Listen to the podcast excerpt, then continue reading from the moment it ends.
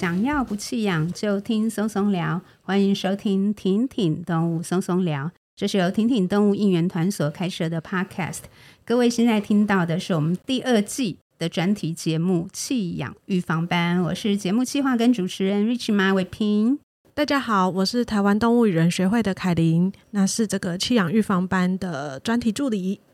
OK，好，我不知道大家去那个剥皮寮看那个适得其所了没有？那我们最后呢，到展期到二十七号，希望大家把握时间。那另外同一个时间呢，其实在我们的台中后里的动物之家，以及我们的大毛埔的一个社区中心呢，都有在进行台湾石虎保育协会的一个石虎主题特展，也一样就是推荐给大家，记得要去看这样的展览哦。好，那我们呢要继续延续我们上一集非常精彩的，跟我们的戴维玉戴老师聊的有关于我们。的特殊宠物的一个弃养预防的主题，所以我们先请维宇老师跟大家打个招呼。大家好，我是维宇。OK 哦，刚才那个，因为我们其实是连续录两集，那每次呢，我们都是聊天的时候会聊得特别 精彩，所以因为刚才那个维宇老师有提到了两个。关于苏卡达象龟跟那个乌龟饲养的一个算是负面案例吗？但是因为太精彩了，然后所以想说把这两个故事，请老师也跟大家分享一下。有关这两个苏卡达的案例，那其中一个就是说，苏卡达我们知道它会长很大嘛。那在北部有发生一个案例，就是说有一只苏卡达，它常因为长大以后，它常常破坏主人饲养的这个栅栏，跑到户外去。那附近的邻居都会。知道说那是他养的龟，然后请他要带回家。就有一天他龟跑出去的时候，然后被外地的民众捡到。结果这个民众并不晓得这是陆龟。那看到这么大的龟的第一个想法说啊，它是海龟。然后呢，台湾又是四面环海的环境，所以他就近找了一个港湾，就把苏卡达放到海里面。他觉得是帮助他返回大海。结果没想到，呃，苏卡达这样的陆龟，即使它的泳性。游游泳的能力还算不错，可是因为泡在这个港湾里面，它没有一个上岸的地方，然后又长时间浸泡在水里面，游泳久了累了，最后疲乏了就溺死在这个海里面。那这样的这个状况其实是实际我们可以在新闻事件中发现的。那这个案例也让我们知道说，就是你宠物在照顾上如果没有适当满足它的需求，它可能会发生的一些问题。那另外一个是说，我自己住家附近也有一个邻居，他们养了几只苏卡达。那我其实一直很想纠正他们饲养的观念，因为他养的苏卡达是大概就是五六只小龟，然后圈养在一个大概长不到九十公分的一个一个花台里面。那这些龟其实我观察他养已经大概三四年了，然后我就发现说。在这样狭小环境里面饲养下，它只有一只乌龟持续在长大。那我我推测的原因大概就是喂食量不足，所以强势的那一只取得到比较多的食物，它长得比较快；其他弱势的个体就长得比较慢。那另外一个状况是，当它的最大只这只个体长到一个状况以后，也不再停滞生长了。那大概也跟它提供的空间不够大有关。那此外就是这几年下来发现说，它饲养的环境。以这种生活在热带沙漠的物种，它冬天也没有提供它加温的器具，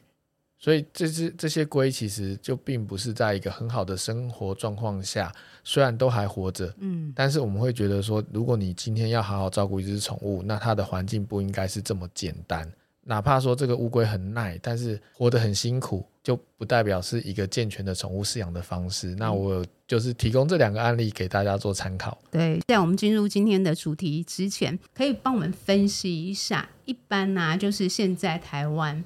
会想要养特殊宠物或者这种两爬爬宠的心态，大概可以归类为哪几种？我觉得在台湾，当然第一类的就是真心喜欢两爬的人。那我们会觉得他只要就是肯认真的去对待他的宠物，然后认真的学习、认真的准备的话，他们养宠物是养两爬是绝对没有问题的。那呃，第二类的人是我本身比较不能接受的，但很难避免。我可能小时候也会有这样的状况，就是觉得养两爬很酷炫，然后他养两爬是为了就是要跟人家区别说，你养犬猫。我养的是特宠，好像我我就是比人家屌的这种感觉。那这样我会比较不建议，因为像这样的做法，其实我担心的是，那他后续是怎么对待这些宠物？如果有一天他找到更酷炫的宠物的时候，他怎么去对待这些宠物？那大概还有第三类的是，他可能也包含前两类，就是我喜欢这些宠物，然后回头是，诶，那我可不可以就是养他们的过程，同时也赚一些类似帮宠物赚奶粉钱？那我就来养，然后来繁殖，来贩售，然后一方面就是可以维持我想要养宠物，一方面就是也透过这个繁殖贩售的方式，然后能够赚一些钱这样子。那我觉得也是一个重点是，如果你真的想要这样做，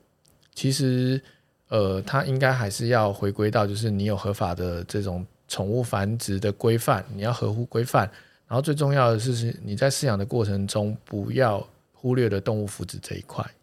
没错，好，那所以呢，我们今天就来聊，感觉上是现在也越来越夯的，就是蜥蜴、守宫、变色龙这些，就是很红的爬虫。就是因为我真的对爬虫太不了解了，光是这三种，是不是其实虽然是蜥蜴、守宫、变色龙这三种，我觉得很多人其实根本不会分别。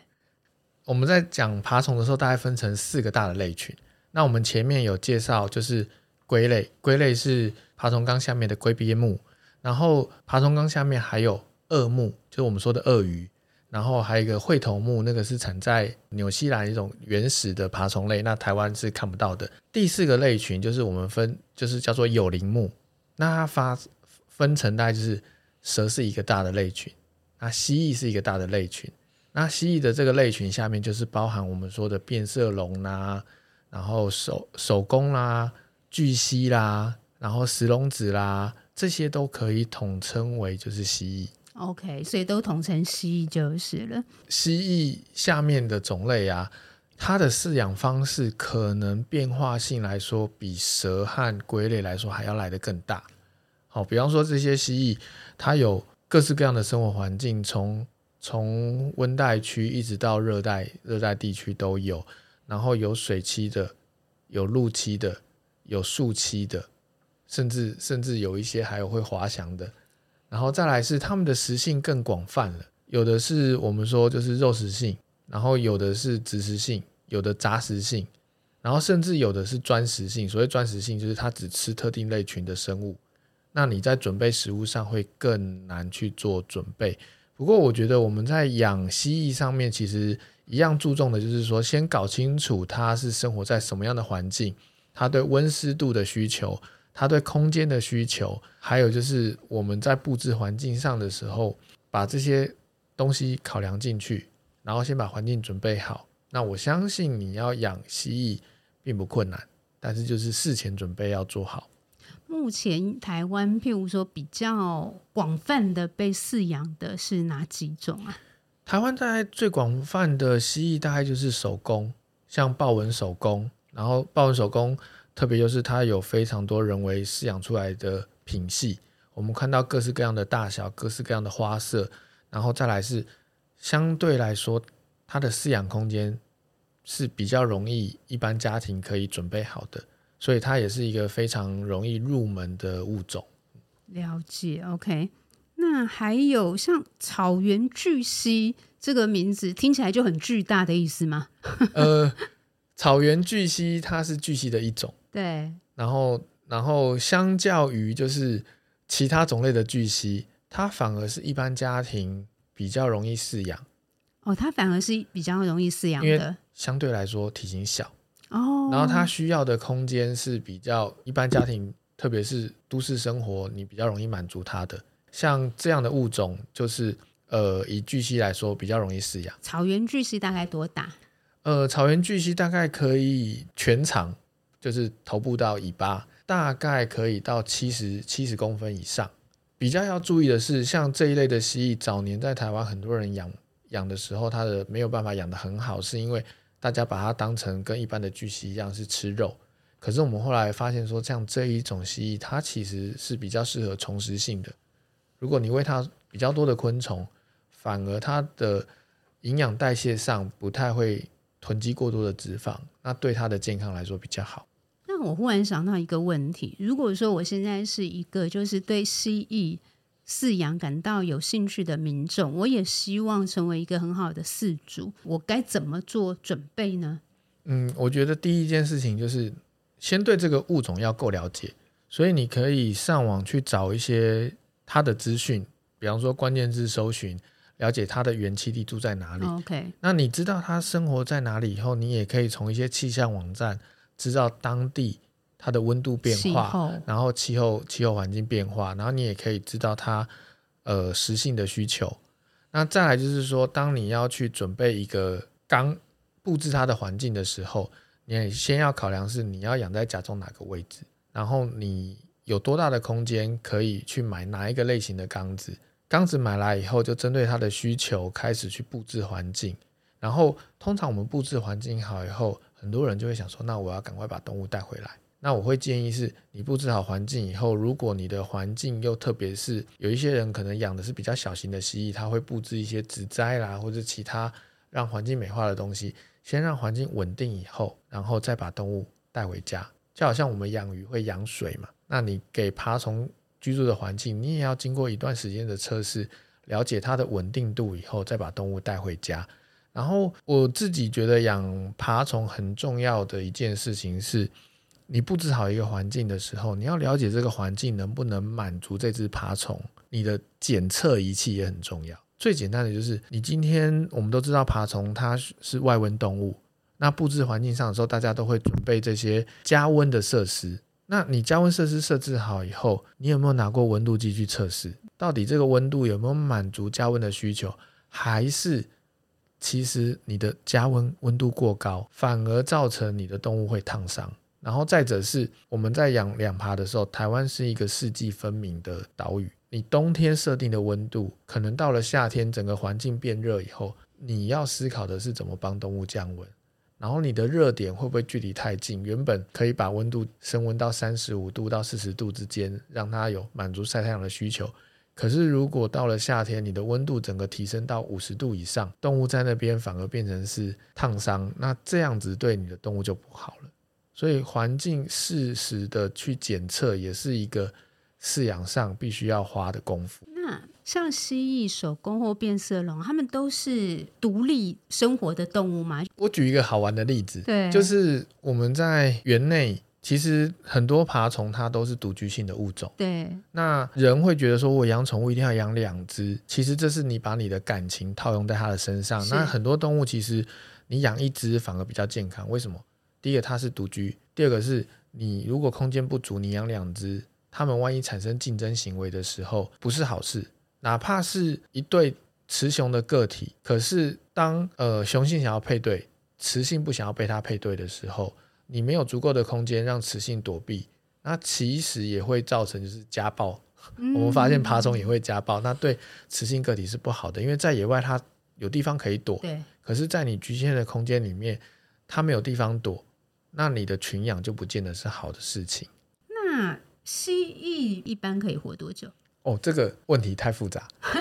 太复杂。为什么？因为它的类群变化太多。对。那比方说，像刚刚提到的变色龙，好，变色龙像有一些可以活到十年以上，那有一些我们常见的，像高冠变色龙或者是七彩变色龙，这个在台湾是最普遍的两个物种。可是它的平均寿命大概就是在四年到五年。OK。然后如果是雌性变色龙的话，还会。稍微短一点，短，所以就是还是蜥蜴，就是真是一个太庞大的群体。也就是你看待蜥蜴饲养，基本上其实不是只是看这两个字，而是每一种不同品系，可能都要去做很足够的功课就是了。其实我会很希望大家有一个观念，就是在养不管是蜥蜴或者是爬虫里面的龟类或蛇类，当你要饲养一个物种的时候，请你把它当成一个独立种去看待。那我觉得养宠物的人有的时候会有一种就是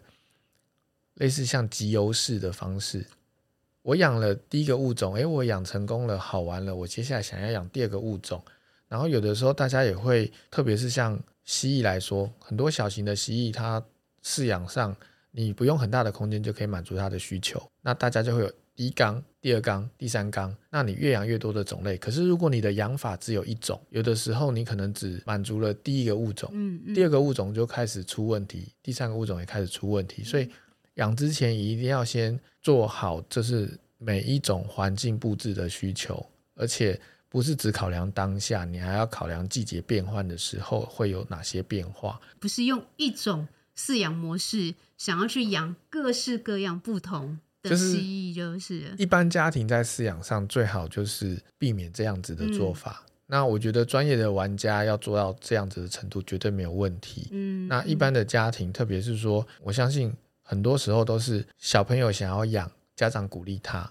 那一开始小朋友可能养成功了，就会想要开始尝试别的物种。可是我们一直希望的就是，你养宠物就是把它当成家人看待。对。那你的家人成员要增加的时候，你要有足够的对应的能力。老师刚才一开始有讲说，就是你对变色龙就是很喜欢，就是变色龙有什么迷人的地方？变色龙最迷人的地方，当然就是它捕食技巧。捕食技巧，对，它可以把舌头弹出去，啊，然后粘到它的目标物以后再收回来。然后另外就是说，变色龙的眼睛很特别，突出于眼眶之外，然后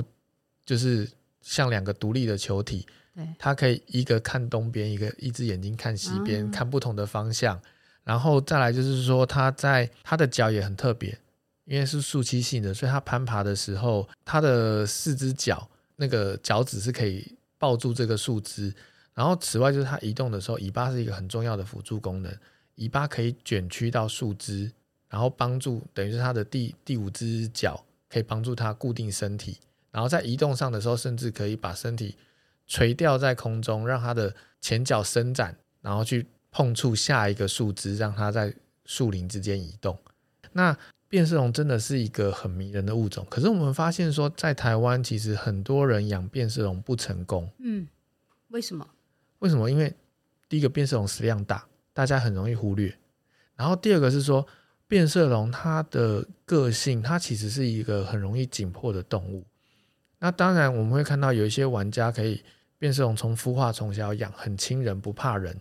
那互动上就很好。可是大部分，如果你没有透过这个驯化的过程的话，其实变色龙很怕人。在动物园，我们在布置变色龙展缸的时候，我们会把变色龙养在一个它的树枝会高过游客的头部的高度。为什么？因为我们发现变色龙它其实居高临下的时候，它比较不会有压迫感。可是，如果他一般的人类对他的视觉对他来说是威胁，当你是俯视他的时候，他承受你这个眼神的压力，他会比较容易紧迫。所以一般来说，我们要在动物园展示，我们会把变色龙提供比较高的树枝。游客常会觉得说：“哎，你们干嘛这样布置？好像我们都不好观察。”可是实际上，这是为了让变色龙能够健康在环境里面生存一个必要的措施。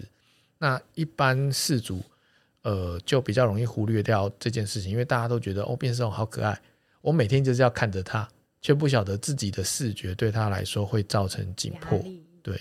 ，OK，因为我也注意到说，像现在有些爬虫的饲主，有些好像开始会想要带出门，嗯，像这样子的方式好吗？以变色龙来说好了，我自己会觉得是，它如果真的要活动，你可以把它从缸子里面移出来。那我自己的做法是我我自己以前在呃繁殖七彩变色龙，然后我饲养的时候，因为个体数比较多，都养在室内，那我就会把我家的阳台的盆花布置成一个是，然后加上一些围网，把它围起来的空间，我就让这些个体轮流到这个空间去活动，也可以晒晒天然的阳光。那这样的做法就是已经可以达到放风的行为，你不一定要带到户外去。那当然有一些事主，他可能会觉得说，哎，我今天刚好要去呃户外活动，那我就顺便带我的宠物出去透透气。那我觉得只要是你今天可以控制住它，带它去户外活动是 OK 的。可是我们其实看以往的新闻案例，也有就是事主带爬虫到户外去晒太阳，结果可能。跟人家聊天或互动，大家可能会好奇说：“哎，你怎么有养这个宠物？”就聊一聊，一转身，蜥蜴变色龙不知道爬到哪里去了，甚至龟大家觉得行动很缓慢的物种，也是爬到就是消失在自己的眼前，回头是宠物去哪里了不知道。那所以其实不要忽略掉，就是你带它出去的时候，一定要专注在它的身上，它到哪里，然后甚至会不会被其他动物有所干扰或彼此影响，这些都是要注意的。那我觉得带他们出去去去户外不是坏事，但是就是要做好防范。那有些部分，其实，在自己的居家，如果你有阳台就可以达成的事情的话，嗯、其实也不见得要带到户外，在家里面放风就可以。嗯，OK。那想请教老师，就是有没有一些非常呃值得来分享的案例？在国外，一样以变色龙为例，它除了有一个主要的饲养饲养缸以外，然后它在家里面布置了各个栖架。所以它要放风的时候，你就想象是养猫养猫的人，常常除了家里面会有一个猫猫住的睡觉的地方以外，它会做一些高台，嗯然后甚至一些层板，让猫在家里面跑来跑去。那其实爬虫类也可以，然后一些一些蜥蜴也可以做到这样的事情。那当然就是先做好防逃措施，不要让他们一溜烟，然后一个缝隙什么就钻出去的。那我觉得这个是要注意的，但是。当你这些先决条件布置好以后，我们看到就是很多人在养蜥蜴的时候会有一些丰富化的设施，好，然后像有一些养巨蜥的朋友，他们也是做了一些玩具，然后把食物藏在一样就是这种藏食玩具，让巨蜥在觅食的时候，它去波动、去探索，然后透过这个先是嗅觉去找寻到这个玩具，然后用眼睛去看。说，诶，食物可能藏在哪里？接下来他用前脚去拨弄，最后取得里面的食物来进食。这些都是我们看到一些玩家，他真的对他的宠物非常有爱心，他去设计这样的玩具，然后让他的蜥蜴即使没有到户外，在家里面就是一个小玩具，让他玩一整天。所以蜥蜴其实也有这样子的一个，就是需要一些帮助，去让它有更好的行为展现。的一个需求就是了，就是他们也爱玩呢、啊。讲白了，就是宠物也爱玩，嗯、那就是让他们去有探索环境。那当然，如果你空间大的话，它就是自由的探索；那你空间小的话，就是为什么我们说要用丰富化的设施？那其实这是一般，即使是爬虫，在家都可以做得到。了解。那蜥蜴他们有比较，就是在医疗上面有没有什么比较需要特别注意的地方？呃，蜥蜴的话，其实因为像刚刚讲的这些，我们前面提到的龟类和蛇类有的一些状况，它们大概也会有，所以呃，营养上的疾病要注意，然后再来就是说，呃，寄生虫的疫病这些也是要注意，然后另外就是说，有可能就是环境适不适宜啊，就是温度湿度不适宜造成的皮肤病啊，或者是说平常饲养上。如果不小心造成烫伤或者是一些低温感冒，这些也都是会有。那呃，我觉得其实以爬虫类蜥蜴来说，它们其实我们通常最常会要注意的就是它们对于钙的需求。钙的需求。对，营养上，如果你钙不足的话，有的时候我们会看到蜥蜴常常会有一些缺钙的状况。那另外就是提到寄生虫的话，其实就像猫狗会常常去做健康检查。对。那我会建议爬虫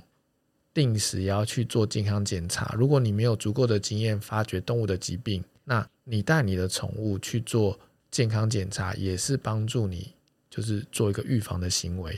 然后另外一件事情是，当你在养爬虫的时候，你会不会定时帮它称重？哦，称重。对，我觉得称重是一个很容易观察动物身体健康状况的差别。比方说，像有一些蜥蜴平常。它在就是有人的情况下，它可能会就是比较警戒的话，它平常的体态你比较看不出来。然后你在它休息的时候，它比较放松的时候，你才看得出来它体态的变化。那如果你看不出来的情况下，称重是最好帮助你去界定说它身体有没有状况。异常的增重或异常的减重都是要注意的。那我要再问一个，就是嗯。在我们观察蜥蜴，就是如果饲养蜥蜴，然后在观察的过程当中啊，譬如说是要特别注意到它体重减轻了，还是说观察到它出现什么样的状况，它可能就透露出什么样一定程度的警讯吗？嗯，通常我们在看体重的时候，体重下降这个是一定要注意的。那体重上升的时候，有的时候大家会觉得说，哎，我是不是因为给他吃的很丰富啦，或者是状况很好啦？特别是有一些像雌性蜥蜴在繁殖之前增重是很正常的。可是如果说你今天发现它增重以后，可是它的精神或者食欲不是很好，那似乎又跟繁殖行为无关的时候，这时候你也往往要去检查它是不是有一些其他的病症。我们遇过一些比较奇怪的的状况，就是蜥蜴也会长肿瘤。哦，蜥蜴也会长肿瘤。那长肿瘤的时候，就是异常的在体内异常的增生，体重增加了，但是实际上你会觉得它最近的食欲没有没有很好啊。那为什么体重还会一直上升？结果最后发现是肿瘤细胞导致的。那另外就是说，呃。刚刚提到的食欲也是判定这一个个体状况一个很重要的关键的因素。当然，你也要有定期的观察，了解夏天就是食欲比较旺盛的季节，或者是冬天食欲可能就是呃气温比较低、活动量比较少的时候，它的食欲该什么该有什么样的呈现？那这些都是要透过饲饲主每天的观察，他才会能够了解。而且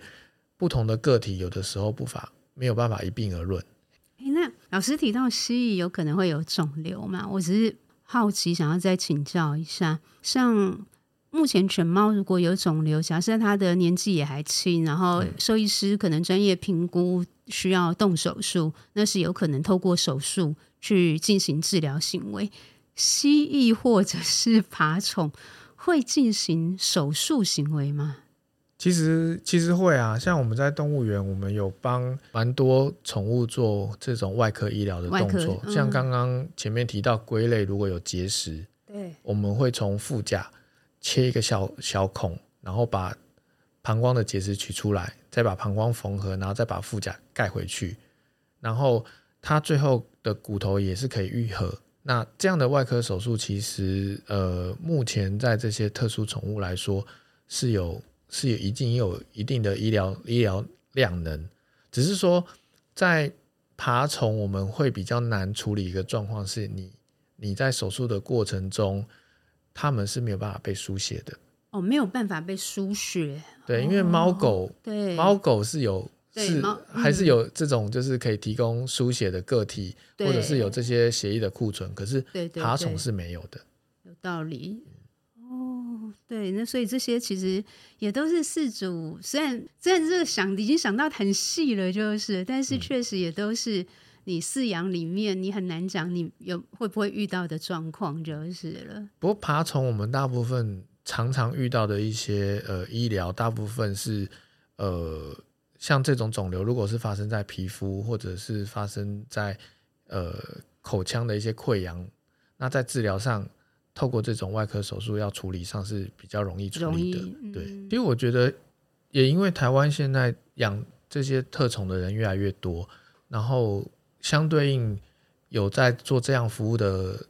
那个兽医院也越来越多，所以反而是这方面的状况大家越来越了解，然后一些爬虫会有的传染病慢慢也被大家开始做研究，所以我们现在的医疗系统是越来越完善。嗯嗯嗯，那只是说。一般饲主在这方面的经验上，我们我们遇到问我自己感觉的问题是一般的饲主在战场上的能力有没有进阶？嗯，反而是比反而跟一般玩家比起来是比较慢的。哦，然后一般的饲主能不能有这种饲养的时候充分的观察，提前发现？那我觉得这个比较是问题的所在。这个社会啊，是不是对于特殊宠物的饲养？也还有一些不够理解的盲点，就是了。譬如说，我们可能会面对带着蛇或者是蜥蜴，然后甚至比较比较大型的，然后可能出现的时候，大家会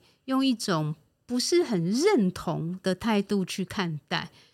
对，就是像这个部分，老师会怎么去跟大家分享？我自己我自己的观念是，你看，像以前我在爬虫馆，我知道有一半的游客会不敢踏入爬虫馆，嗯原因是因为他们没有办法接受蛇、蛇或蜥蜴。那当然，蛇可能是最多人害怕的物种。然后，甚至我也听过有一些人不喜欢到爬虫馆看龟类，因为他迁赌，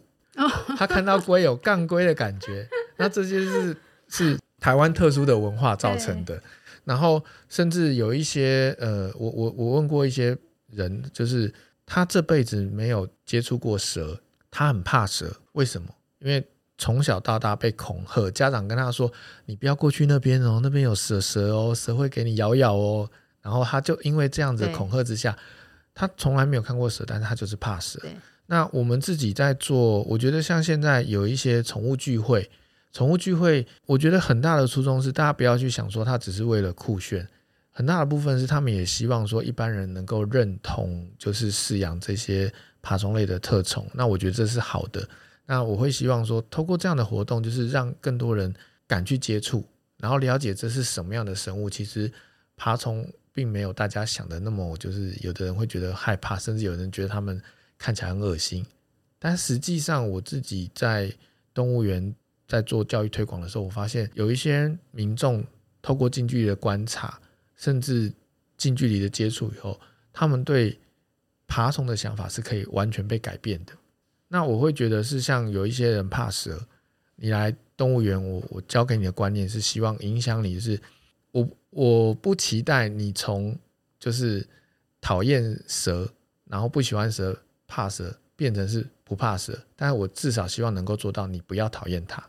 然后你可以允许它生生活在周围的环境，但是你不干扰它，它也不干扰你，这样子。对，我觉得这个也是我们其实整体社会也要，就我觉得它也是一种多元性啦。就是我们都讲要多元包容，但是我们好像长期太习惯，觉得宠物就被定义为犬猫，也许加个兔子、鼠。然后总觉得这种蛇类呀、啊，或者是龟类呀、啊，特别是蛇类，我觉得蛇类算是蛮无辜的啦。对，就是也不只是宠物了，在一般人遇到蛇的时候，大概都是喊喊打喊杀就死了。对，相对是比较辛苦的一种物种。那接下来想要请老师聊一下啊，就是一般是不是两爬宠物也会有一些，就是它们为什么会就是外溢到环境里面？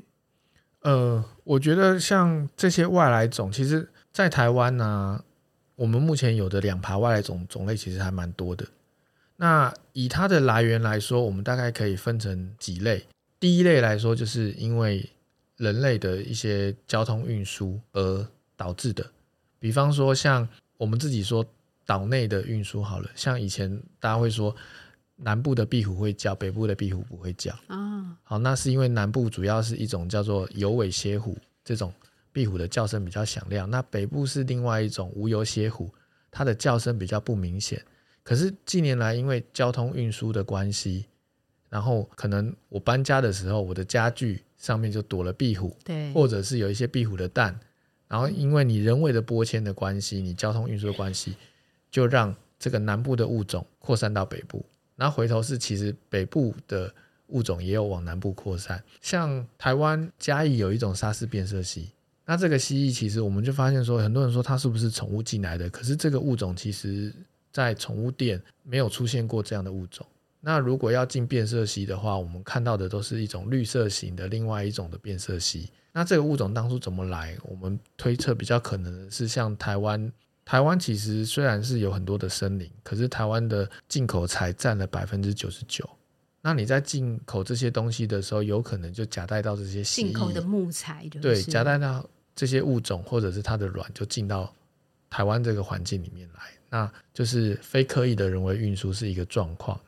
然后第二个状况是说溢出，那溢出有可能就是宠物饲主没有管理好他的宠物，造成它溢出。还有一个状况是说，像我们也有一些，就是这些爬虫是繁殖出来当做是经济动物的，结果因为风灾的关系，把它的这一个蓝色吹垮了，然后造成就是动物溢出，就像呃风港溪有的鳄鱼，